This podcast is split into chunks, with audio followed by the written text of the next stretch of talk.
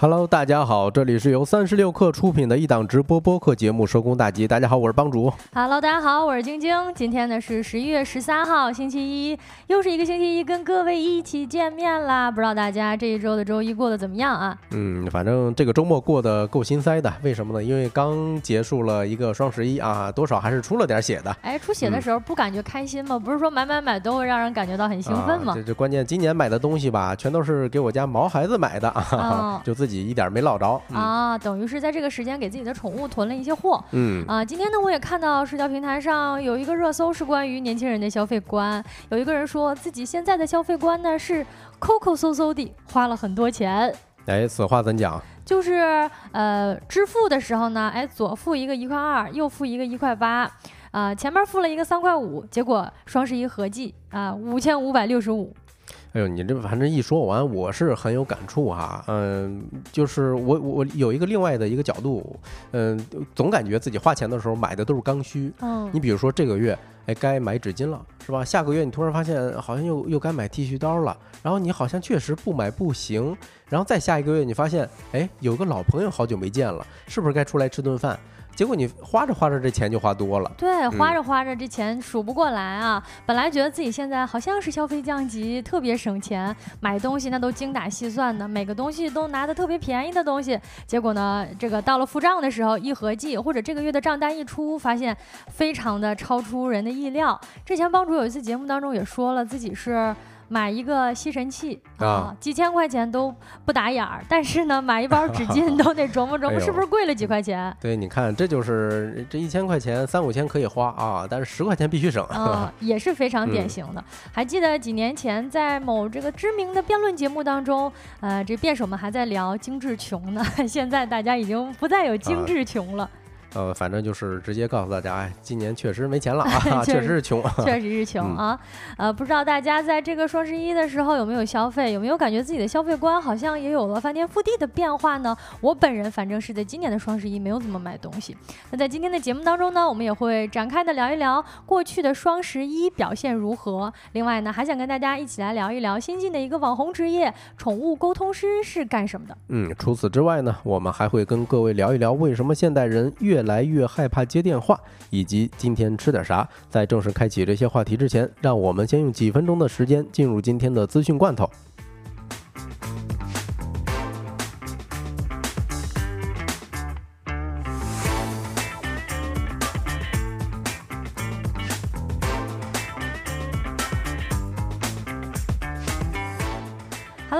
回来，一起来品尝一下今天的资讯罐头新鲜不新鲜？来看第一条消息，我国流感持续呈上升趋势，南方省份高于北方省份。国家卫健委今天举行了新闻发布会，中国疾控中心病毒病所国家流感中心主任王大雁介绍到，我国的各地春冬季的流感流行季通常呢是每年的十月中下旬到次年的三月中上旬左右，一般呢会在一月份左右达到峰值。近期呢，全国的流感监测数据显示。我国的一些南南方的省份、北方的省份流感活动持续呈上升的趋势，而且南方省份呢是要高发于北方的。各地区呢正逐渐进入了冬季、春季流感的流行季，流行的流感病毒以甲型 H3N2 亚型为主，其次呢是乙型 Victoria 系流感病毒。各位最近一定要注意身体。嗯，对我我感觉啊，南方省份流感高发于北方，有可能是跟当地相对来说会暖和一些相关哈。一般是春暖花开的地方，嗯，它病毒会存活率会更高。嗯，呃，另外我们之前也在节目中说过好几回，就反正现在也可以打疫苗了，也差不多应劲儿了，是吧？是啊，一百五十块钱一针啊，反正也不贵啊。但我个人是打了，反正啊，大家要不要打，可以自己揣摩揣摩，是吧？那在进入下进入下一条资讯之前呢，先感谢一下老朋友豆浆油条，还有这个呃蒲公英子以及红旗啊，对我们直播间的支持。然后第二条消息看一下啊，是关于中国亿元净资产家庭的一个消息。呃，十一月十二号下午，胡润研究院发布的一个报告显示啊。中国有六百万元的家庭净资产的富裕家庭达到了五百一十八万户啊！咱直播间不知道有多少听众是到这个六百万的净资产了呢？啊，另外拥有千万元家庭净资产的高净值家庭达到二百一十一万户啊，拥有亿元家庭净资产的超高净值家庭达到了十三点八万户。是有这么多吧？这么多里边怎么就不能多我们两个两个呢？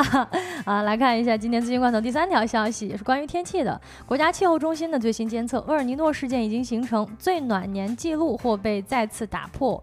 根据国家气候中心的最新监测数据，一次中等强度的厄尔尼诺事件已经形成了，并且将持续到明年的春季。受到厄尔尼诺的影响呢，叠加全球的气候变暖的大的背景之下，二零二三年全球的平均气温或将打。打破二零一六年最暖年的记录啊！预计今年冬天到明年春天，我国大部分地区的气温接近常年的同期或者偏高，但是阶段性的冷空气还是活跃的。南方地区呢降水偏多，复合性气象灾害的风险是加大的。那总体来说呢，还是说今年说不定我们会过一个比较温暖的冬天。那对北方的朋友们来讲，相对来说可能是好事儿，对吧？包括你烧煤气这些能源，可能用的也会少一些啊，也许啊，空气会干净一些。不过你看，毕竟是一个自然灾害嘛，厄尔尼诺它还会导致南方的很多这种强降雨，嗯，大家还是要注意一下保护环境吧。对，大家也需要注意一下近期的，就是说自己所在地的一个气象报告啊，比如说如果有一些这种突发的情况，也好提前做一些准备。嗯，然后嗯，接下来我们看最后一条消息啊，华为内部人士表示，鸿蒙将与安卓应用形成硬分叉局面。华为内部人士指出，由于安卓和鸿蒙系统之间存在差异，未来鸿蒙系统和安卓将无法直接兼容。这意味着鸿蒙系统和安卓生态将形成硬分叉，而鸿蒙开发者已经成为各大互联网公司争相招聘的热门人才。其中，美团发布了多个鸿蒙开发相关岗位，包括鸿蒙高级工程师，还有基建工程师啊，月薪是在四万到六万之间。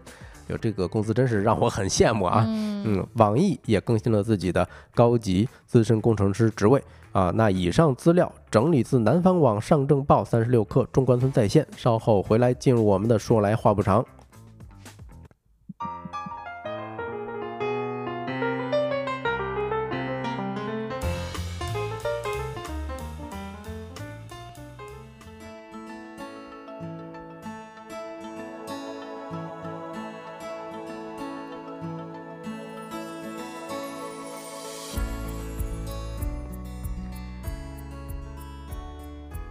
Hello，各位，说来话不长的第一个话题呢，想跟大家一起来聊一聊最近的一个新兴的网红职业，叫做宠物沟通师。我觉得这个职业吧，对于家里有宠物的人肯定不陌生，帮主应该听说过吧？呃，听说过，并且经常在短视频平台刷到过啊。嗯比如说最近老刷到一个宠物博主，嗯，他就是老在大街上招呼野猫，他还能发出这个类似于猫叫似的。他说：“哎，我正在跟猫沟通。”这个口号就意意味着让他过来。哎，结果还真是有很多这种野猫去找他蹭一蹭啊，干啥的。然后之前还看到过一些，比如说临终关怀的时候啊，经常会找这种所谓的宠物沟通师。反正咱也不知道是真的假的。我看那个狗狗躺在病床上奄奄一息了。然后呢，宠物沟通师跟主人说：“哎呀，这狗舍不得你，怎么着的？说以后还要再来生再保护你。”我当时我就想，我说这怎么解读出来的？呃，不过他这么说，反正你也没法说他的对还是不对啊。对，哎，如果主人听到这个话呢，反而还真的觉得心里还挺安慰的，是因为确实当时已经是。就是自己非常心痛，觉得自己宠物要离开自己了嘛。嗯，我也是在社交平台上刷到了一些宠物博主分享自己在网上找了宠物沟通师的一些案例，那是真的是有模有样的啊。比如说呢，我就刷到过一个视频，就是这个宠物博主吧，他们家里边是有两呃两只狗，一只猫，但他就讲的这个三三位之间的关系啊，哎，非常的具体。比如说呢，他就说某一只那个大型犬跟一个小型犬。比如说这个大型犬吧，它觉得自己是他们家的老大。啊，这个小型犬呢，就像它的小弟一样，天天跟着它，很烦它。啊，然后呢，这只猫，啊，这个大型犬觉得他们俩是哥俩，都是属于老大啊，两个人可以当朋友。然后呢，它就依次的跟这个猫也沟通了，跟这个小狗也沟通了。啊，跟这个小狗沟通的时候呢，这个就是说啊，这个小狗说了，它在你们家，它感觉自己好像是这个大狗的徒弟一样的啊，特别喜欢跟着他一起玩儿。那配上呢，他拍的这个大狗、小狗啊、小猫的视频，你就觉得解读的还真的是有模有样的。啊，就是那他们主人认可这个说法，因为主人多少能看出来一些家里毛孩子之间什么关系啊。哦，我看的这条视频呢，主人说，哎，我就说，这个主人就是还比较认可这个宠物沟通师给出的解释的。他说，呃，宠物沟通师说自己在跟这个小狗沟通的时候呀，他说你们家这个小狗吧，沟通起来特别费劲，呃，这个不像前面两位那么顺畅，感觉它好像就是智力吧不太不太好。然后这主人说，我就说吧，我一直都觉得它好像脑子有点不好使。嗯，所以还是给出了一个比较认可的评价。呃，如果看咱评论区这个 Jocelyn 问啊，这个是不是真的啊？反正那按晶晶刚才描述的这一通。听起来还是有可能存在这事儿哈，哎，但是有的呢就完全不同了。有的呢也分，有的人分享自己的这个找了宠物沟通师的经历呢，却表示啊，这个回答是驴唇不对马嘴，基本上每句都是编的啊。所以呢，我们也稍微研究了一下宠物沟通师都是什么样的，也可以问一下各位啊，这个环节想知道，如果各位家中如果有宠物的话，你最想跟他了解什么呢？帮助你，如果你家有小动物，你家本来就有小动物，嗯，如果你能跟他沟通的话，你想跟他聊什么呢？哎呦，你这么一问，说实话，作为一个养宠物有几年的这么一个，嗯，这这个打工仔，我我发现我对他们没有任何期待。我感觉有时候他们给我的那种治愈，好像是我就是特别心甘情愿给他们付出这些东西似的啊。不过硬要让我了解的话，我可能就是有有时候啊。他们毕竟这个表达能力受限嘛，我想知道他们要干嘛啊？有的时候他们会做一些常人我们不太理解不了、理解不了一些动作什么的。赵瑟琳说：“记得之前有宠物沟通的 APP，各种猫猫叫、狗狗叫，不知道是不是真的有用？”哎，我也刷到了一个关于小猫的，就是说那个你听这个猫叫，只要猫咪听到这个歌声，它都会站立起来。然后我刷了好几条视频，确实是配着那个 BGM，那些猫一听到真的立刻站起来了。哎，也不知道那个在猫语里边解读是什么样的。呃，反正也小心啊。我身边有几个朋友，就是老放这些猫猫叫的声音，我听着听到不止一例了。嗯，被自己家的猫给抓到的。啊，比如说我们家的小老二哈，他就是就不能听其他小猫叫，尤其是小奶猫，他就是哦，他一听见叫呢，就有种哎，我找小朋友来玩了，但是又看不到他。他就很着急，就围着你，他能伤心半天，知道吗？哎呦，也有可能是咱们解读不了那个猫语到底是什么，万一是什么挑衅的话语呢？可不就是给主人给挠了吗？啊，豆浆油条说之前有见过小狗狗按按钮，那个按钮都是不同的意思，比如说吃饭啊，好像就是爸爸饿。嗯，我也有看到一些这种宠物的按钮，尤其是边牧。边牧，哇塞，太厉害了！就我看到那个边牧，它基本上就是造句能力极强，堪比就是比小学生还强那种。就是说那个妈妈在开会啊，刚才偷偷去上厕所了。还有一个那样的视频，就是妈妈在视频会议的时候，他就按了一些按钮。哎我相信大家对于这种跟宠物沟通都是有很深的一个好奇的。听说了有宠物沟通师呢，一些养宠物的人也难免会想要了解一下，找一找他们，花个钱。而宠物沟通师呢，实际上。是是几年前就已经出现过的职业了，在近几年呢，越发为年轻的宠物主们信任跟熟悉。包括社交平台上，你看我们各自都分享了很多看到的视频案例以及帖子。那它究竟是年轻人们捧红的新玄学，还是沟通师们一起打造的一个新的商机呢？这个话题一起来聊一聊。首先再介绍一下什么是宠物沟通师啊？所谓的宠物沟通师呢，它其实是属于有一点儿哎灵媒的范畴了。呃，他们认为每一个生命呢都是有灵魂的，而灵媒的角色呢，就是可以跟这些灵魂沟通，或者是啊交流呀、传递啊他们的信息。因为我一开始看到这个哈，我也是觉得是不是得把这个猫猫放过去跟他聊天啊，或者什么的？不是，还不是说这个人呢当面跟他沟通，是如果你要想要找一个宠物沟通师的话，你把你们家这个小猫最近的照片呀、视频啊发给他，他们俩神交。哎呦，你这么一说，有点像这个大仙儿哈。有些地方他是拜大仙儿的。我其实一开始我以为啊，宠物沟通师这个职业是科学的，比如说有些研究动物的，是吧？观察动物行为学这种。但没想到你这么一说，有点这个，有点像仙儿哈，对吧？是啊，因为灵交嘛啊，直接这个。就是隔空天南海北的传递这种信息，达成沟通啊。据说呢，通过他们的沟通方法，能够在宠物沟通师的脑袋里形成一些信息啊，形成一些画面啊。他会把这边你们家发生的事儿再回馈告诉给你，哎，就是所谓的宠物沟通师了。那它通常都是怎么收费的呢？或者说流程是怎么样的啊？网上的宠物沟通师呢，确实这个费用啊，包括这个收费方式以及沟通方式也都不太一样啊。呃，通常呢，每次沟通在半个小时到一两个小时，那收费呢也从几十块钱一次、几百一次，甚至到上千都不等。在各个社交平台上呢，也算是一门非常受到关注的生意了。啊，在小某书上搜索“宠物沟通师”呢，一共有一千四百余篇笔记啊，在微博上呢，更是有超过十万的阅读量，更不用提某音、某手等等的短视频平台啦。嗯，诶，咱们新进来一个朋友啊，应该是毛茸茸的毛毛，他说是第一次赶上直播啊哈，那恭喜你赶上了，这是第一次进我们直播间，那欢迎一会儿还继续跟我们互动啊。现在我们正在讲的话题是宠物沟通师，哎，不知道你有没有听过这个职业哈？另外，刚才晶晶念这个宠物沟通师的。呃，收费的时候啊，我我算了笔账，这跟很多资深的这种心理咨询师的价格一样一样的。比如说，我有一个朋友做两三年咨询了，他到现在他那个咨询师也就一个小时。六百块钱哦，啊，可能还不一定有这个贵呢。但是心理沟通或者心理咨询的费用大概在就是三五百，基本上都是这个水准之上了哈。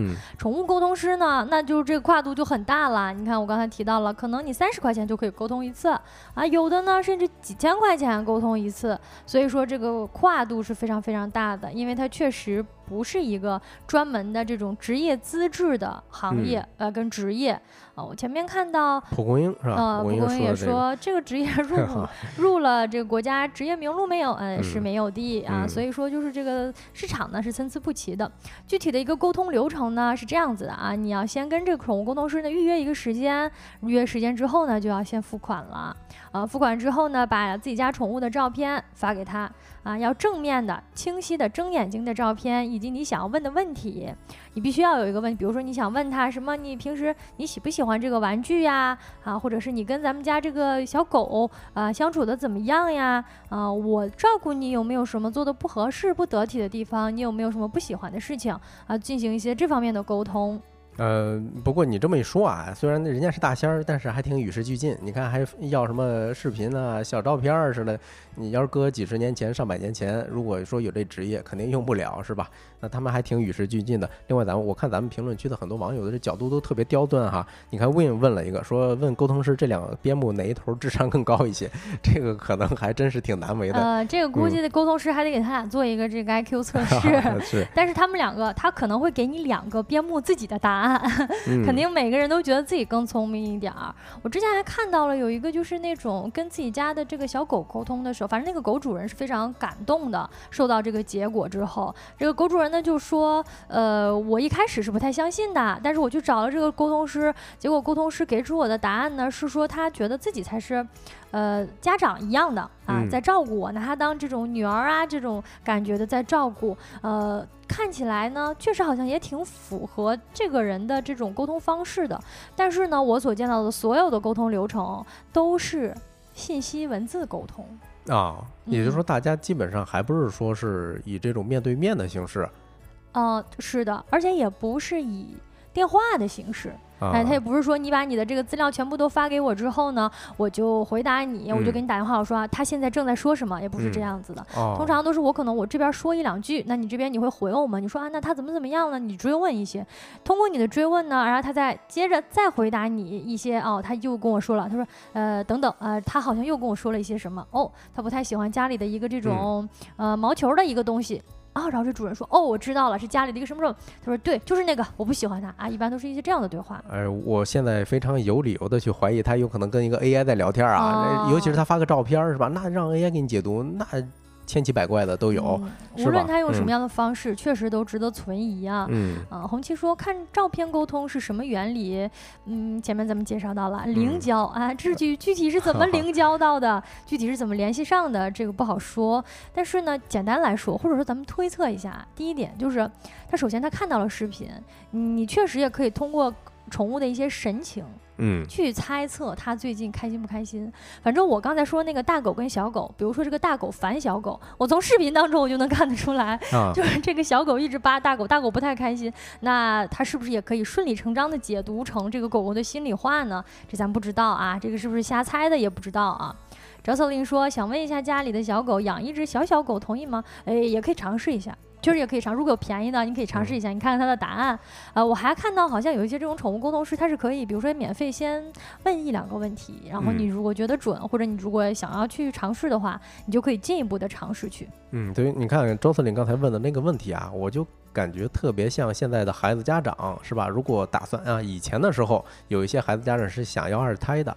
这时候呢，他其实心里头有点堵，不一定是孩子那边是真的需要征求孩子的意见。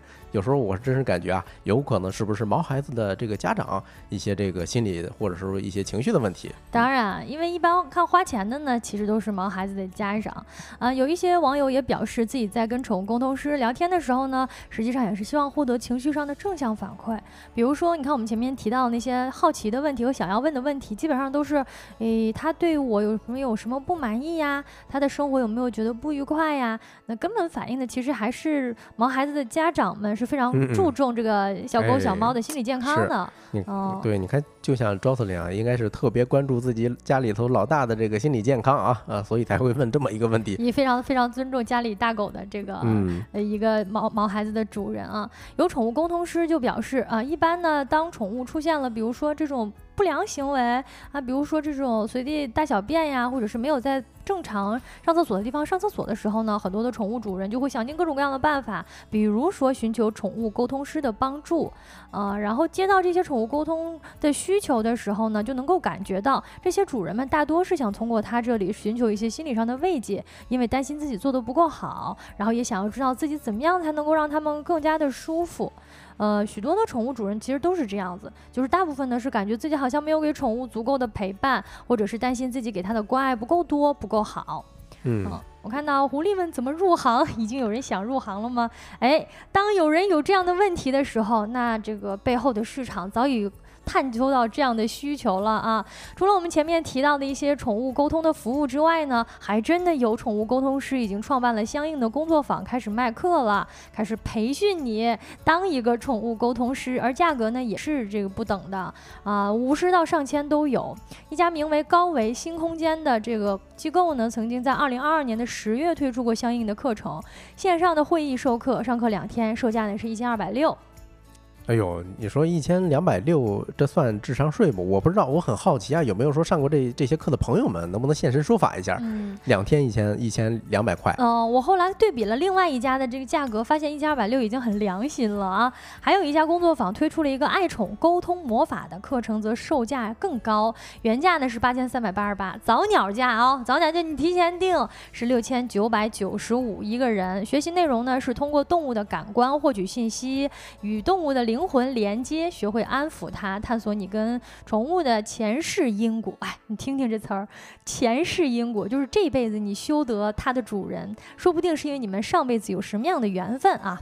可以说是一切赛道的尽头都是麦克，是吧？嗯，对你，你这么一说，我还真让我想起来一个，就是，呃，之前有一个嗯短视频，他他就是拍他家。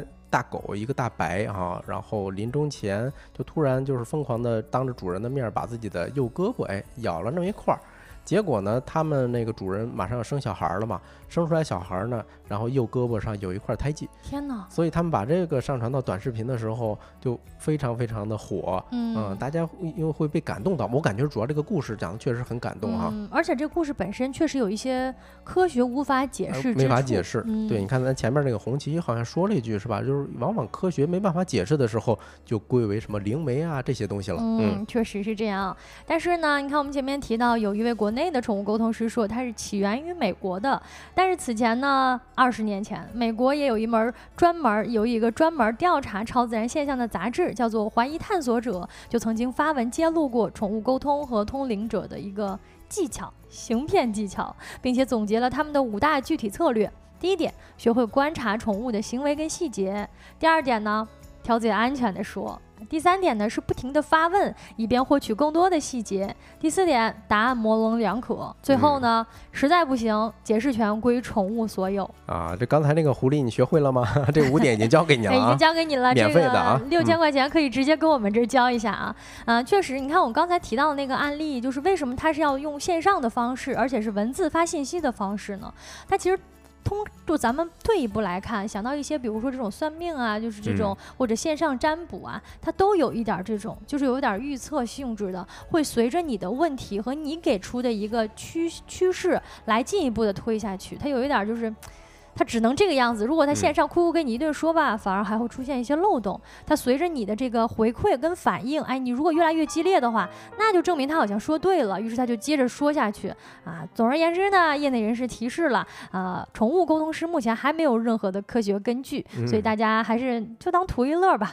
啊，当然了，无论是玄学还是套路，大家对于毛孩子的好奇，或者说毛孩子离开之后有一些难以释怀的情绪，以及这个遗憾，试图通过宠物沟通师要一个答案，都是人们希望跟所爱的动物建立更深的层次的这种情感连接的一个需求。这可能就是这种行业或者这种职业存在的意义所在吧。这个话题呢，我们聊到这里，接下来的一个话题呢，跟大家一起回顾一下迈过十五个年头的双十一。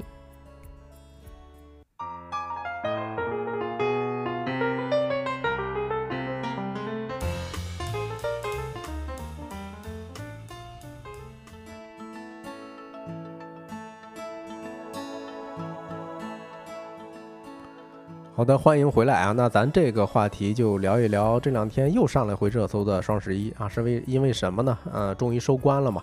想问大家个问题啊，今年双十一大家战绩如何？都买了什么东西呢？晶晶买什么东西了吗？哎，开头我也说了，我今年双十一是什么都没买啊。确实，双十一对我来说不仅是静悄悄，我是完全是一个无视迈过它，因为我这个双十一开战的太早了啊啊，在一个月之前呢。呃，这个叫什么？呃，很多电商主播都说自己叫抢跑双十一，就是比谁跑得早嘛。那他确实他跑得比较早，我也买的比较早，就是买了一些护肤品。啊，就本质上其实还是花了点钱，是吧？在这一段时间啊，不过确实今年的双十一战线拉的比较长啊。十月二十号的时候，甚至在此之前就有一些一些人在打出保价。这么一个这个噱头，嗯，就开始了。对，其实我也一样啊。刚才一开头我也讲，我就买了点猫粮嘛。然后我我刚才打开我那订单列表，发现第二贵的是什么呢？是一什么一份那个宁夏的滩羊肉啊，也就不到两百块钱吧。这我们听友群的人应该比较熟悉啊。帮主是非常爱吃羊肉的，我是一吃货啊。嗯。呃，第三贵的是什么呢？就是前两天上一周吧，送了朋友一套这个茶具。明白了。哎，其实我觉得也很有意思。帮主的这三样东西完全可以解读。为在你生命当中的一个 排序，第一是毛孩子啊，第二是吃啊，第三是跟朋友一起。嗯啊，而且你看送的都是茶具是吧？一看就是透露了我的年龄哈。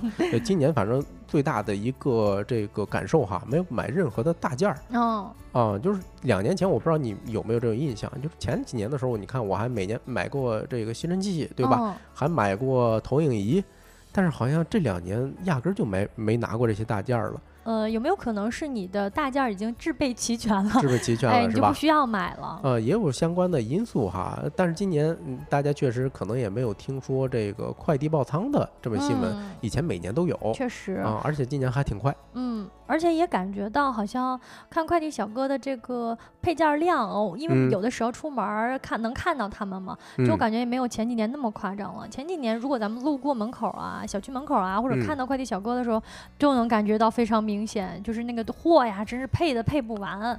今年好像真的还稍微轻巧一些。哎，是，啊，评论区大老板问啊，这是咱老朋友了，问吃什么牌子的猫粮。啊，那个某家啊，反正那个呃 黄某，请打钱，请打钱啊！对，反正一般都是这个这个标配吧啊。对普通的这种猫粮，好，那咱就是还切回正题啊。呃，这就是今年我们要讲的这个双十一的第一个变化。我认为啊，确实很冷清，就呃，所以前两天有一个热搜叫什么呢？过了次啥也没买的双十一。哎，就是刚才我们刚才叨叨半天这个东西。根据上官新闻的一个统计啊，呃，在百度指数上看。也是双十一的热度是一年不如一年，搜索量巅峰的是什么时候呢？是二零一七年。哎，从此之后其实每年都在下降的，今年几乎是一个冰点，就是峰值的搜索量比同去年同期啊，去年是什么情况大家也知道，比去年同期还下降了百分之六十。嗯嗯，呃，离巅峰期离巅峰期的时候更别说了这个差距。另外，关于在微博上今年上的是什么热搜呢？是双十一卖不动了。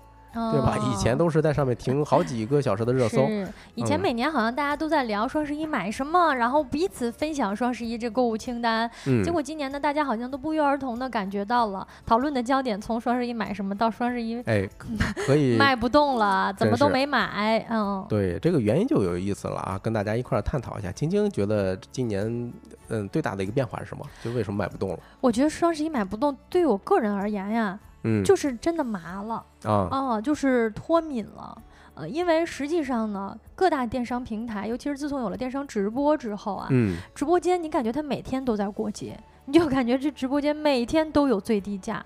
或者是就是你已经渐渐的模糊了双十一的这个特价优惠跟别的这种直播间啊以及这些大主播的呃特特定的节日里这种什么专场啊优惠有什么差别？就是界限已经变得非常的模糊了，我已经感觉不到这一天有多便宜了。嗯，是，呃，其实还是刚才上官新闻的那篇文章啊，他们的记者对电商平台做了一个统计，发现全年差不多三分之二的日子。都是各种各样的所谓的电商节，哎，你除了咱最典型的，比如说什么双十一啊、六幺八这种这种大的。电商购物节真的？为什么所有的节都要花钱啊？是吧？像什么七夕节，然后那个呃也要买花，然后什么圣诞节也要买什么蛋糕啊，就反正各种各样的东西。有没有不花钱节呀？能不能定一天不花钱节呀？就这天谁都不花钱。我我觉得你这个号召挺好啊，不行，咱咱在群里头打卡吧，是吧？今天哎零消费，看谁能坚持的时间比较久。不花钱呀？我天呀！对，所以说早期双十一之所以会有很大的讨论，是因为它很稀缺，对吧？但但是你看晶晶刚才讲的，我天天都在这个打折买东西，其实这些东西对我来说没有什么稀罕了。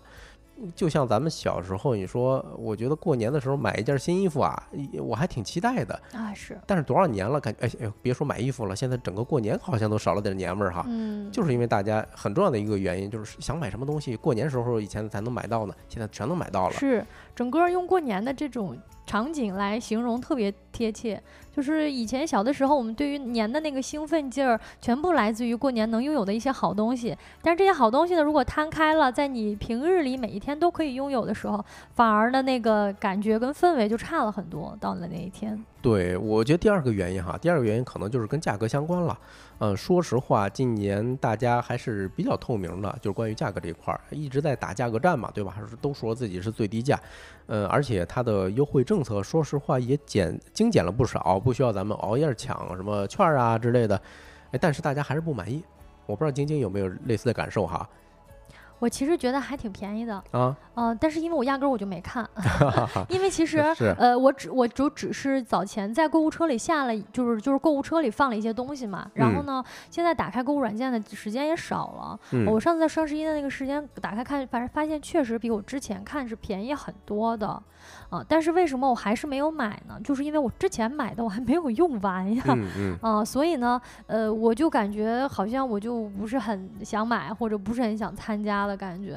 嗯，对，是，而且你说大家都说这个全网最低价，我今年我今天做了一个复盘，为什么感觉大家买的没有那么实惠啊？就是首先啊，它的最低价往往是绑定了某一个平台或者某一个主播，对吧？导致只能在他那儿买到，那就是相当于说是某种程度上的这个垄断。对，而且其实我还有一个观察，就是有一些那个最低价呢，它有些是某平台的最低价。嗯嗯。那你可能压根儿换一个平台呢，你就会发现其实也不见得。哦，它这个水太深了，这所谓的最低价其实是非常值得琢磨的。对对对，你说这个啊，水确实很深。包括之前有卖家说，在某呃某平台卖的是看着样式是同样的啊，但是它卖的毕竟便宜嘛。所以你拿到手的东西不不是一一样的东西，因为很少人会从两个平台买两件商品，所以大家都以为哎，好像那家更赚。是的，是的。对，嗯，咱也不好点名哈。当然，根据给大家透露一个数据，就是呃，上官的这个记者啊，从天猫、京东、拼多多三个电商平台抽了二十四类的商品，大概二百二十五件儿哈。呃，关于热销的这个商品，然后通过某一一个比价的软件看了一下到手价跟这个历史最低价。哎，确实，今年有不少商品价格是低于历史最低价的。哎，其中呢，天猫的折扣力度还是挺高的，占比大概是百分之五十三。就是它只要打出这个名号，哎，大概百分之五十三，确实已经达到了这个地步。哎，百分之五十三，只有一半是吧？已经到挺高的了对，嗯，而但是剩下将近一半的商品，其实它的折扣力度是很有限的。比如他举了一个例子啊，有一款给婴儿洗屁股的这个水盆儿，哎，八月份的时候四块五，结果到双十一期间是卖二十五块钱。这这这这这这不太符合这 这一天节日的。这种设定吧，对。另外还有一个特别有趣的发现啊，拼多多在双十一的时候打折力度是最低的。嗯。但是，哎，侧面也反映确实那家啊，却可能平时跟某音一样啊，一直处于一个比较低的状况。而且这也不是他的节目，他就是象征性的参加一下啊。对。啊，因为平日里呢，他一直也都把价格尽量打到最低了。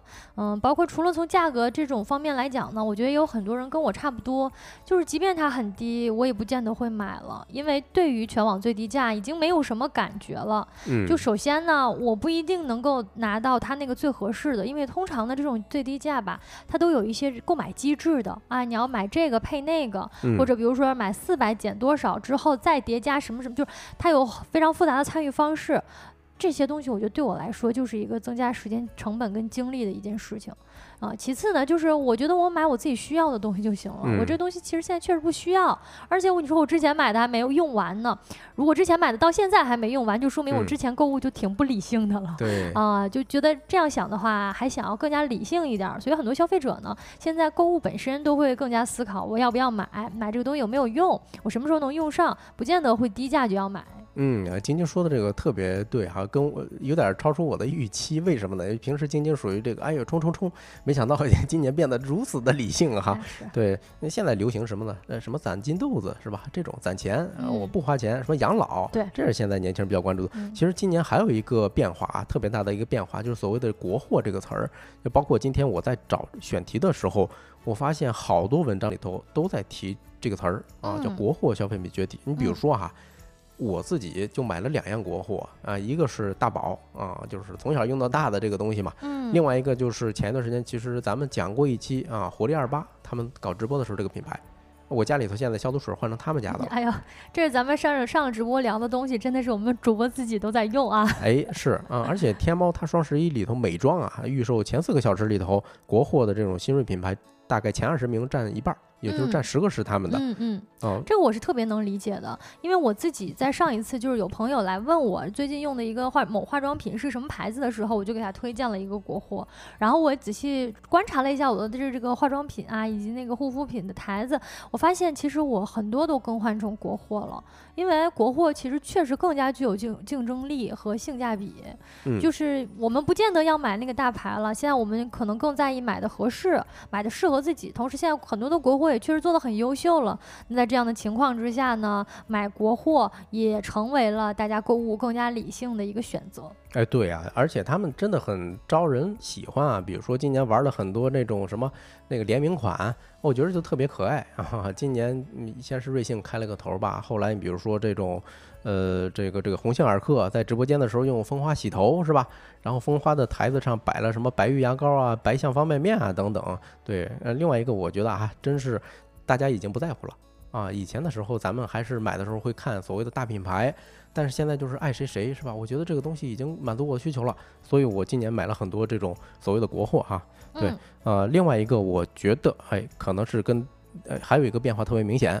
哎，就是大家越来越追求所谓的这个健康，还有有情感属性的这种消费。哦，还真是。如果说到健康，其实我自己观察自己那个购买记录啊，也发现了，今年好像着重的买了许多这种关于健康类的，什么营养品呀，哎，什么呃，为了自己身体健康考虑的什么这个泡脚机呀，啊，这方面的东西，好像确实好像跟朋友交流也是在讨论这种东西的售，就是售卖。嗯，对，包括咱们前几天讲的那个冲锋衣是吧？你说它的设计好看，确实比以前进步多了，但是整体上肯定不算时装品牌。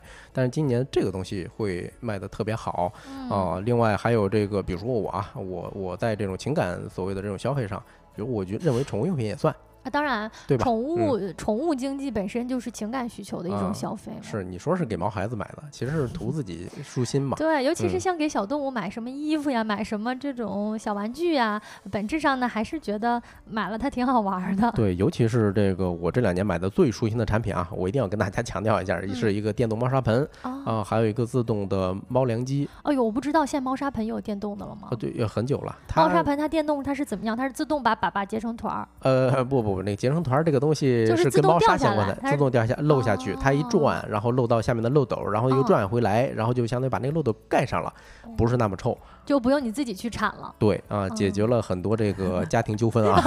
确实是一个很助于家庭健康和和谐的一个产品。对，你看另外，猫粮机也是这种嗯自动的，是吗？是啊，就是主要它配合起来，就直接过年的时候，比如说我们放一周假，完全解放我了，就哦就可以直接给孩子喂粮了啊。对啊，呃，然后你看蒲公英子说啊，只用三百到减五百的这种基本优惠，其他太繁琐就算了。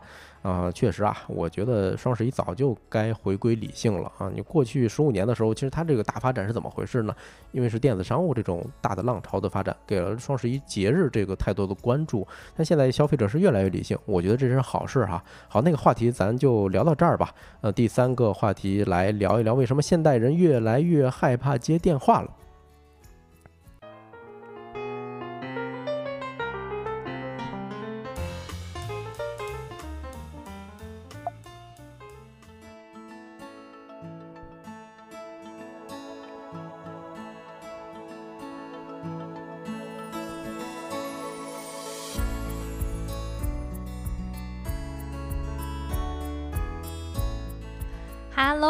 说来话不长，第三个话题呢，想跟大家一起来聊一聊打电话这么一回事儿啊。你是否会因为听到电话铃声而感到恐惧？又或者是否会因为要跟某人打电话而感到冒冷汗呢？我们发现啊，现在社会大家都很难离开手机了，每天用手机时长那甚甚至直逼十个小时以上。但是呢，很多人还是对于打电话有着深深的恐惧，比如说我本人就是其中一个啊。哎，啊，在这个话题的一开始呢，也想做一个测试。那这个直播间的各位朋友呢，可以跟着我们一起，那帮主呢可以来听我的问题啊。首先，你你有电，你害怕打电话吗？哎呦，那当然了。其实刚才我就想插话啊，嗯就包括下午的时候，我接了一个电话，我当时我感觉我脸都红了。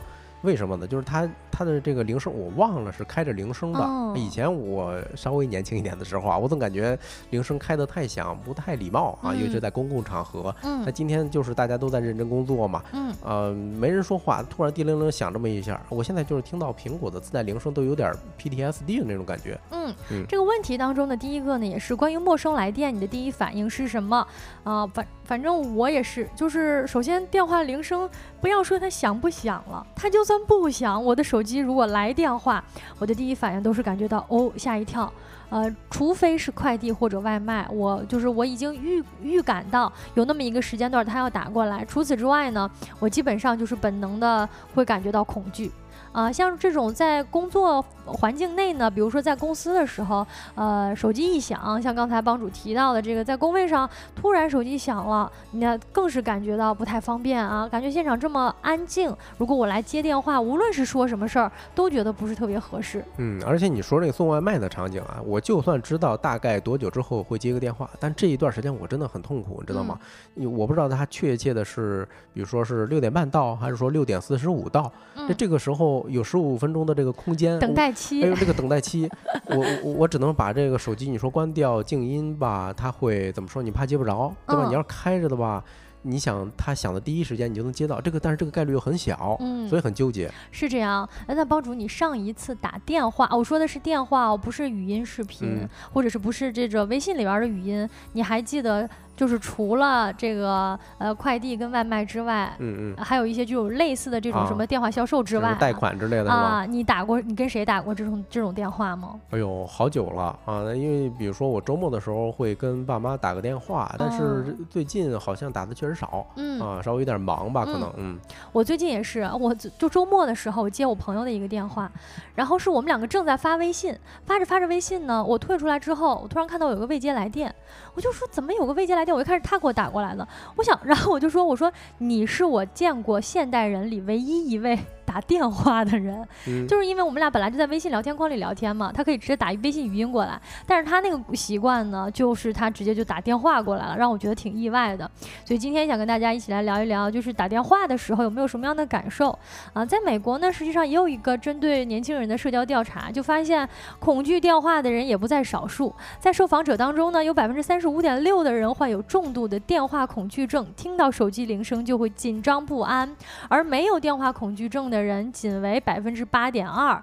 二零一七年的通信业经济运行状况报告当中也显示了，二零一七年的中国移动电话时长同比减少了百分之七点四，呈断崖式下滑。其中呢，九零后群体为突出群体，几乎不使用手机的电话功能，而移动数据的使用量呢，却在倍数的增长当中。不知道咱们直播间的各位有没有电话恐惧症这样一种情况啊？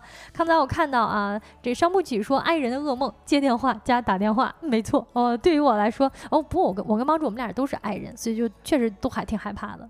对你，你说刚才这个中国移动电话时间同比减少七点四哈，我觉得这个可能是跟咱们移动互联网时代是相关的，因为我们的基建确实太完善了。大家是能用语音的时候会用语音啊，所以会压缩这种。你想想，咱们上大学的时候，哎，我上大学的时候我还用过所谓的一个叫飞信，我不知道你们有没有用过啊？就是它通过这个连接用你的流量，然后能免费发短信。真的是一个有年代感的东西，是吧？哎，有一个年代感的词，可能我们直播间年轻的朋友，哎，我们直播间都是年轻的朋友，所以大家可能都没有听过。确实，你看我们现在天天用手机，用手机越来越多了，但是对于接电话、打电话这件事儿，就确实还挺恐惧的。呃，维基百科呢，对于电话恐惧是有一个定义的，它的定义就是不愿意或者害怕接打电话。它本身呢，也不算是一种心理疾病了，而是一种对于社交恐惧和社交焦虑的一种表现。啊，跟其他的恐惧症差不。不多，对于电话交谈和相应困难的恐惧有着各种各样的严重性。根据报道呢，一九九三年在英国就已经超过二百五十万人患有电话恐惧症。确实，那如果我回想一下的话，咱们小的时候在家里面，如果家里有座机的朋友，那个时候其实电话铃声响的是更加清脆的，嗯，呃，更加突然的。你因为你其实那时候你也没有在线上跟朋友聊天嘛，那个电话它就是会无端端的听。然后来电话了之后，你可能也不知道对面是谁，他也不见得会显示这个电话。这个这叫来电显示。哎，对，有些可能不一定会显示，或者显示的可能没有你没存，啊，你没记下来。因为以前打固定电话的话，确实来电的人不一定从哪儿打过来，啊，由此呢也会产生那个年代的一个电话焦虑。而我们这个年代呢，大部分人都是。你有事儿发微信不行吗？哎，你有事儿微信语音不行吗？你打电话，对吧？总是会有一些这种是不是不好啊，或者是发生了什么呃不好的事儿吗？一个特别突然的事儿的感觉吗？那他具体的表现呢，就是呃这帮人从来都不主动给别人打电话啊，看到电话呢也选择不接啊，手机是常年勿扰的。我其实就是手机铃声就会让我忐忑不安。我常年勿扰就体现为我刚才提到的这个朋友，我手机拿在手里，但是我却看到了一通未接来电。嗯，为什么呢？因为我的手机是勿扰。他还说呢，他说我打给你，你怎么是正在通话中啊？我说哦，因为我是勿扰。他打过来，我其实就会很恐惧。对你，你看咱评论区有好多暴露年龄了啊！就是我刚才提到这个飞信啊，你看评论区多少朋友都用过，呃，包括瑞可，还有什么肯洛奇。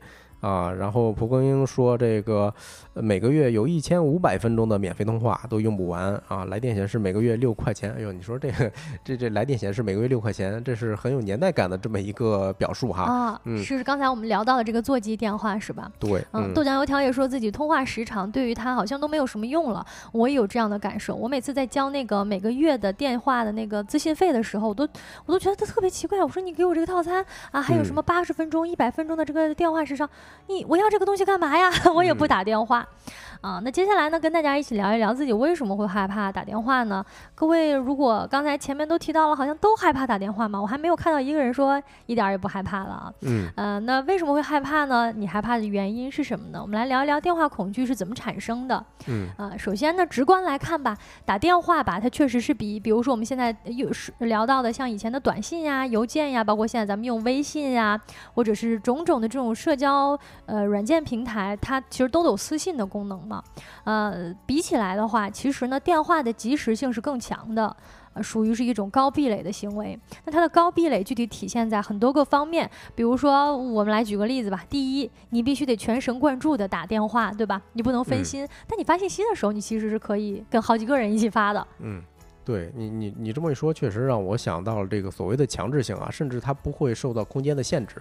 我记着之前有一个学者他谈过一个现象，就是你想一想，这个电话你在你手边放着，你在你的家里头躺着，它是一个信号就给你打进去了。嗯，那如果这个人他是一个特别牛的，比如说像汉尼拔那种啊，精神精神这个学家，然后但但是心里很变态，他突然上来就给冷不丁给你。提一些特别恐怖的事儿，对吧？那对你来说是特别大的一个伤害。哎，是，你还不得不听，是吧？对，嗯，没有这个意识。嗯，你一下就说到了第二点，就是打电话呢需要有一个快速的反应能力，因为咱们平时发信息的话，你大家都有这种感受，就是这边收到了一条信息，无论如何你可以琢磨一下这个信息要怎么回。嗯，但是你要是打电话呢，哎，你首先你这个人。你无论在什么空间，那人突然打过来了，不管是什么事儿，你都没有时间来去斟酌跟优化自己的答案，你也不能假装没看见。比如说发信息的时候，你还能假装没看见，但是打电话的时候呢，你只能迅速的运转，然后呢随机应变来回这个话啊，你总不能说什么，哎呀，呃，我这个这个，嗯，刚才在忙，你不能吧？因为他打给你了嘛。对。啊，第三点呢，也是它是无法挽回的。那比如说社交媒体上，咱现在甚至还能撤回，但是打电话呢是没有什么容。错空间的，你说了的话，其实就是说出去的话泼出去的水嘛。啊，你说完了之后，可能你再回想，你会觉得，哎呦，刚才那个话是不是不合适？但是你在打电话的当下，你来不及琢磨，甚至你也不可能像发信息的时候，你跟朋友说，哎呀，你说我这个信息这么回合不合适？你还能找人帮你参谋一下。你打电话的时候，你总不能把电话哎往旁边一放，然后问你问家里人说，哎。你这哥，我这么说合不合适也不行，是吧？是，嗯，对，嗯，回应一下评论区的朋友们啊，你看，呃，首先是花开永远给咱送出了粉丝牌，感谢啊，感谢这位朋友的支持。然后刘凌云有一些不同的看法，就是商务人士还是会用电话的，确实他电话是有特别特殊的一些场景。我如果就跟你说事儿，我也不需要特别多的寒暄的时候，我觉得是一个好方式。但如果是朋友之间的这种日常的这种对话。嗯，对于 I 人来讲啊，我觉得发微信就够了，是吧？是，而且其实商务人士在打电话的时候打这种商务电话，它的效率是更高的。嗯啊，比你发信息一来一回，解释成本也很高。有的时候我有这种感觉，一些工作上的事情，其实我觉得电话沟通甚至见面沟通效率更高啊，获得结果的速度是更快的。嗯，大老板说，年纪大的人会更喜欢打电话吗？比如说四十岁以上。我没敢念这个，我怕这个呃呃呃招人讨伐。因为分一些 情况嘛，其实就像我们两个提到的，跟家里人打电话，有的时候还是会打电话的。嗯，啊，跟家人啊，尤其是跟这种外公外婆呀、爷爷奶奶呀打电话的话，更方便一点儿，他们也更喜欢。你说你总不能对吧？这边甩两个表情包给爷爷奶奶，感觉好像也不合适，也不得体。对，你看瑞可说啊，没有害怕，只是说很多打电话的是机器人啊，偶尔接到一个真人电话还挺意外。这个我想到一个特别有趣的场景，就是我印象中是陈秋帆老师还是谁啊？就是一个科幻作家，他当时说他怎么解决这个问题的呢？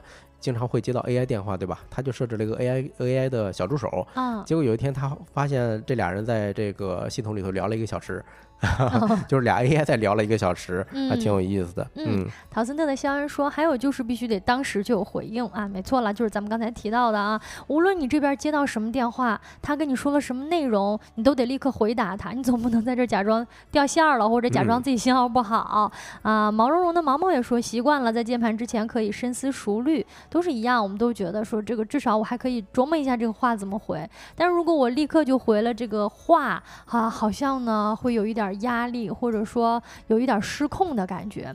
那相比文字信息呢，它确实无时无刻的有一种强烈的入侵感，跟咱们平时这种通过线上资讯啊，通过线上这种微信呃营造的一个空间，自己的这个边界线不太一样。我们实际上是有一个舒适区的嘛，对吧？对你说到这点，我特别有感触啊。刚才你在。讲前面一些资料的时候，说到这个，呃，这个小时候打电话，小时候咱们这就所谓的有线电话，对吧？你但是你要你有没有想过，虽然咱在家里都很紧张，会怕错过一些电话，但是你出去玩的时候，完全就会忘这回事儿。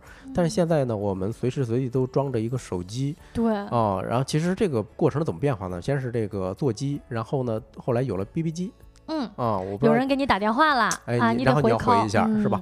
哎，紧接着就一发不可收拾，后来出现了这个所谓的移动电话哦，呃，然后呢，好像真的是把整个人绑在了，就是跟所其他人的这种连接上了，哦，其实很累的呃连接的更紧了，连接的更紧了呢，就会导致我们可能性变得无限多了起来。你可能随时随地、无时无刻都会被别人入侵，呃，这个电话打过来，然后入侵你的，比如说休息空间或者说私人时间啊，来自一种不确定性，嗯，或者说我们习惯了线上沟通，用微信啊，用这种社交网络呀，在这种舒适区之内。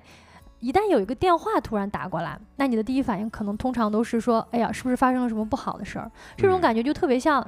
就是你在就是学校啊，或者是你在家里面，你妈平时都叫你这儿子呀、姑娘啊，突然有一天叫你大名了，叫大名啊，你就觉得特别不适应，怎么了？为什么要给我打电话？一样的感觉。那产生的这种社交焦虑呢，在一些心理咨询师来看啊，不喜欢接电话，反而就是现代人的一种过度的自我保护，因为大家呢，呃，好像跟别人都连接起来之后，呃，自己的这个内部的小的边界感变得更加强了，内心呢都可能更加孤独。呃，一项对于北上广都市白领心理健康的一个调查当中显示，有半数以上的人都表现出自我封闭、拒绝外度、过度这个外界的过度入侵的感觉。所以，大部分人不喜欢面对面聊天或者电话等亲密的现实交往，而是尝试以符号社交啊、表情包社交啊、朋友圈社交来代替真正的现实社交。当然了，我们刚才提到整个通讯方式的这个代际不断的在变化，也催生了许多新的社交方式。呃，但也许呢，打电话也未必是坏事儿。有的时候呢，跟家里人、跟家里的老人或者跟自己的好朋友侃大山的时候，还是多打打电话，也是一种高效的沟通方式。是吧？那希望大家在有空的时候多跟家里人打打电话。嗯，这个话题我们聊到这里，下一个话题呢，一起来聊一聊今天吃点啥。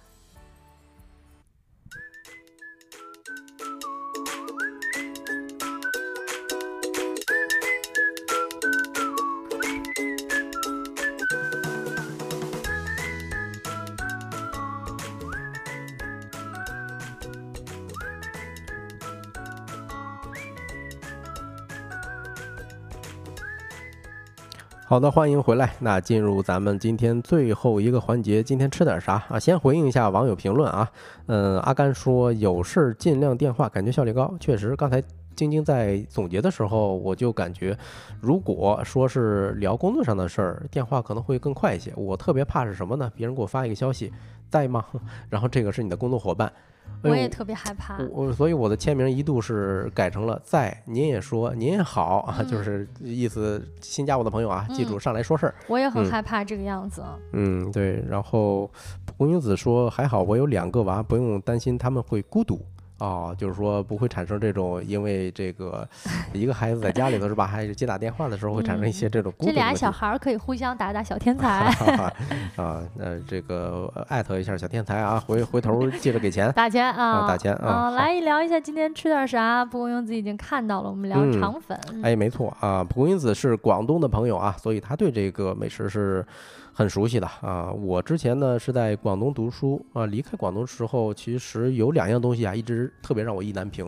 一个什么东西？一个就是咱们图片上的这个肠粉儿，还有一个是河粉儿。你这两个东西没大区别啊？对，都是米浆做的嘛。对，为什么会对河粉儿产生这么强烈的怀念呢？因为它长得像面条，我又不爱吃米饭，对吧？你说咱在广东读书的时候，而且它这个肠粉啊，也有点像咱们北方的这种特别宽的面条。嗯，就是像吗？呃，不过我们直播间的朋友好像都挺喜欢肠粉。Alex 说，终于聊肠粉了，最爱肠粉。对，就是因为肠粉吧，它是一个 Q Q 弹弹的，但我老是觉得它那个口感，呃。非常的典型，嗯，跟面没有办法啊平替。呃，其实那陕西地区的热面皮啊，它也是这种口感。但是我一直在我的印象中啊，它们跟面条是属于同一类。嗯啊，好，咱还接着说咱们的正式话题哈。嗯，怎么说呢？反正我从广东出来之后，就感觉没有吃到过特别合适的或者特别好吃的这种肠粉也好，或者说这个河粉也好。嗯，然后前前几天。我就想吃点清淡的嘛，那意外吃到了一家还不错的，在这亮马桥地铁站附近，不过总感觉少点什么意思。为啥呢？因为进去之后它装的富丽堂皇的，嗯，然后呢还挺贵，是吧？然后最最关键的是，你像咱点肠粉，当时在广东的时候，一个肠粉上来可能四十秒就上来做好了，但在那家店我整整等了十分钟以上。所以让当时我就感觉，哎呦，吃肠粉咱吃的不就是一个烟火气嘛，对吧？嗯，吃的其实是一个小小份儿、小小盘儿，配点粥啊什么的，感觉就是那种特别有呃早茶呀，特别有这种排档的感觉。对，嗯，阿甘说北方人有点吃不惯啊，嗯，这个如果你也是在广东读过书，或者说常住一段时间的时候，你总会需要找这么一个东西过渡啊，就好像我当时为什么喜欢河粉一样。也有可能是咱们确实是在非广州地区吃到的不正宗，也有这种可能性。哎，对，晶晶这个说的也是很重要的。这几年我一直很伤心的一点哈，就是没有确实没有吃到过太好吃的。嗯，对，嗯，哎呦，你看咱。评论区的朋友们对肠粉还是挺有的聊的哈，你看陶森特的肖恩也说肠粉太好吃了，一定要尝一尝超沙叉烧肠粉。嗯，嘴瓢了，嘴瓢了。对，说一下它的原材料吧，好吧？它的原材料其实分两种，有人是用这种陈米，有人是用所谓的新米，他们的可能是一个是味道上，另外一个口感上。但是呢，这个，嗯，怎么说？就新米的香味会更浓，但陈陈米做出来这种会更爽滑。嗯，不过没有一个特别固定的说法哈。有的店就喜欢两两掺，那就是两种米掺来用。嗯，比如说之前我看过一个挺出名的美食纪录片，叫《早餐中国》。嗯，它记录了一家这个广东顺德的肠粉店，人家那个店就是新米加上陈米是混合磨浆的。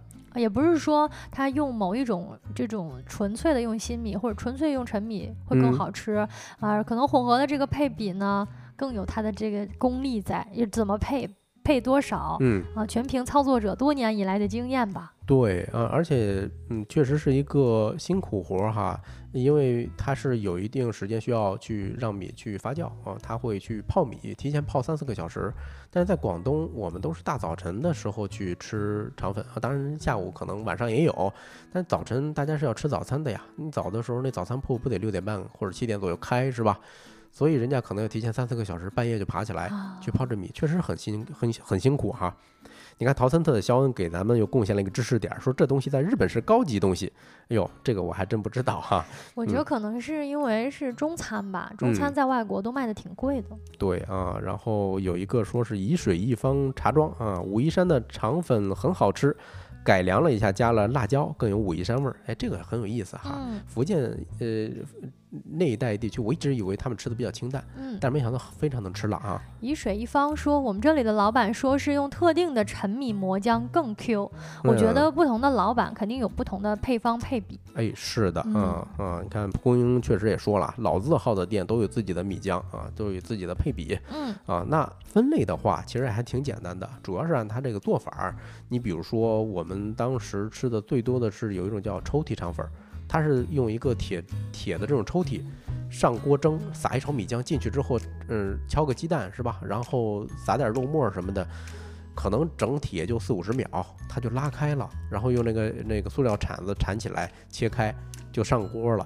然后还有一种是比较常见叫布拉肠粉，嗯，它这种也是一个比较传统的做法，是铺在一张这个白布上。把米浆放上去也是靠蒸啊，但是很神奇，它的米浆不会渗下去，主要就是上锅的时候温度在那儿放着呢，米浆一上去就凝固了，嗯，然后慢慢的从那个布上把它给给拉下来、扒拉下来啊，卷成卷儿啊，是这么着。还有一种是簸箕肠粉，其实是放在竹篦子上蒸出来的啊，根据做法不同吧，但是都是这种同样的原料啊，嗯。另外就是吃肠粉的时候，其实我们吃的是一个酱汁的味道，嗯，除了口感以外啊。嗯，我相信大家多数吃到的，尤其是出了北京的，呃，出了广东的朋友们，多数吃到的可能还是那种酱油味儿，有可能啊，就是那种回甜口嘛，就是最经典的一个搭配。比如说今天中午啊，我还点了一家外卖，哎，不光今天中午，上一周五晚上我还点了一次这个肠粉，怎么样？送过来的都是这种最。典型的这种酱油啊，当然这种酱油是也是特调的哈，它是多少带一些回甘，不那么咸。我印象其实是有一些还要会放一些特定的辣椒酱，嗯嗯，因为其实还是有人没有那么喜欢，因为它那个酱油口啊都是一种甜咸的，稍甜一点儿，嗯，或者说这种肠粉里面夹的，比如说像叉烧啊，它其实也偏甜一点儿。有些朋友北方的朋友呢，可能会想要吃稍微辣一点的东西，那就需要这个蘸点特制的潮汕地区的或广东地区的这种。特制的辣椒酱，它其实跟北方我们吃的辣椒酱还是不太一样。对对对，呃，那边很多像这种什么沙茶酱、花生酱等等，其实还有一种酱汁是，嗯，呃怎么说？哎，那个潮汕它用的也是酱油，但是人家会配一些卤汁儿，比如说潮汕地区的卤味儿非常出名啊，什么卤鹅呀这那的。哦，嗯我也能感觉到，好像有一些盘底呀、其实上是有一些那种卤味的感觉。是的，是的，嗯嗯，然后那边还有这个普宁，普宁出产豆瓣儿酱、豆酱哈，嗯嗯，炒青菜特别棒，然后嗯但是那边做肠粉儿的时候用的是蒜香的这种椒汁儿，嗯还挺特殊的啊。我之前也是偶尔会吃到过一次吧，啊，另外一个就是潮州的肠粉儿会浇这个花生酱或者什么沙茶酱，哎，这个相对来说就有点重口味儿了啊，对我来讲啊，嗯，还有一个地方应该是在澄海还是什么地方哈，是在肠粉上面会撒一层油炸过的菜脯，嗯嗯，那边的菜脯也很出名，一般会放个什么呃多长多长时间啊，以这个出名的。嗯，对。我们直播间的很多朋友呢，都在跟我们分享自己吃过好吃的肠粉店，以及肠粉店的一些学问和故事啊。嗯肯洛奇说，闽南吃甜，闽北吃辣啊、这肠粉，闽南地区其实也吃肠粉是吧？是吗？嗯，刚才有一个朋友就是沂水一方茶庄，哎，他嗯说当地有一个改良版的啊，就加了辣椒的。嗯昭昭推荐了北京张自忠路的一家店啊，我们有机会去试一试龙喜悦，这个也可以发到我们听友群里，到时候如果有嗯朋友去的话，好不好吃可以跟昭昭汇报一下啊，报告一下，我们都记下来了。另外呢，博英子说喜欢吃铁抽屉的，现在很多都是不拉长店了，其他的都比较少，老一辈的才用铁抽屉的多啊、原来是这样。可能是那看来我吃的还是这种老手艺哎，还是。偏正宗一些的哈。嗯一水一方说早餐喜欢吃肠粉，然后去的多了呢就熟了，会跟老板聊起来是怎么做的。老板说呢，每天米浆卖完休息。有一嗯种越南粉也跟肠粉一样是用米浆做的。嗯嗯，整个其实这个越南啊，包括那个泰国呀、缅甸地区啊，也是吃那种小卷粉。它的做法呢，实际上也是跟肠粉一样的，口感也差不多。对因为地区的关系嘛，它都是是吃米制品嘛，啊、嗯越南的河粉也很出名啊，对吧？有有什么火车头，对。然后聊到这儿了，问大家一个啊，吃肠粉肯定不单吃肠粉，一定要配什么东西？我是喜欢配粥，我嗯觉得真是，呃，这个叫什么？呃，绝绝配或者天仙配啊我特别喜欢的就是皮蛋瘦肉粥，嗯从那边出来之后很少喝到，或者说怎么说呢，就没喝到过好喝的皮蛋粥了。啊，自己在嗯家做试试呢。嗯，很难做出来，为什么呢？那边儿它的，比如说在饭店里头的火儿比较旺，咱家里头的灶具是达不到的。明白。另外还有砂锅，砂锅的话呢，太考验功夫了，你得是的你得守着它，嗯，不然就扑啦、或者嗯之类的，要料理这个糊锅。底，对吧？嗯而且那边的这种粥一般是煮到每一粒儿米它都爆开了，嗯甚至有时候我都看不到米的这个粒儿，嗯，它就直接跟这一碗大那个米浆似的，哎，特别特别香。我其实倒觉得广东地区的朋友他们，呃，喝皮蛋瘦肉粥的偏少，更多是嗯喝艇仔粥啊、极地粥啊啊这种。呃，对，极地粥它其实放了一些猪杂进去啊、你嗯看这个蒲公英子还说这个极地粥啊，我也嗯特别喜欢喝喝嗯吉地粥或者说极地汤哈。呃，以水一方茶庄说配汤。萝卜骨头汤，哎，这个搭配也挺好，一一一听就很有地方特色，是吧？嗯嗯嗯，那也推荐朋友们，如果下了班之后呢，有机会可以去吃一下这一顿肠粉啊、那这个话题呢，我们聊到这里，以上呢就是今天节目的全部内容啦。感谢各位的收听啊、如果想要有任何建议或者意见，想要添加一下我们的听友群呢，都可以通过小宇宙的 APP 找到我们的联系方式。嗯，那今天以上就是今天全部的内容啊。大家如果有话题投稿的话，记着刚才晶晶说了啊，这个联系方式是去小宇宙啊，小宇宙 APP 找一下我们的微信。太阳下山了，你什么都没错过。我是帮主，我是晶晶，期待明天的日落时分跟各位再见面，祝大家收工大吉。拜拜。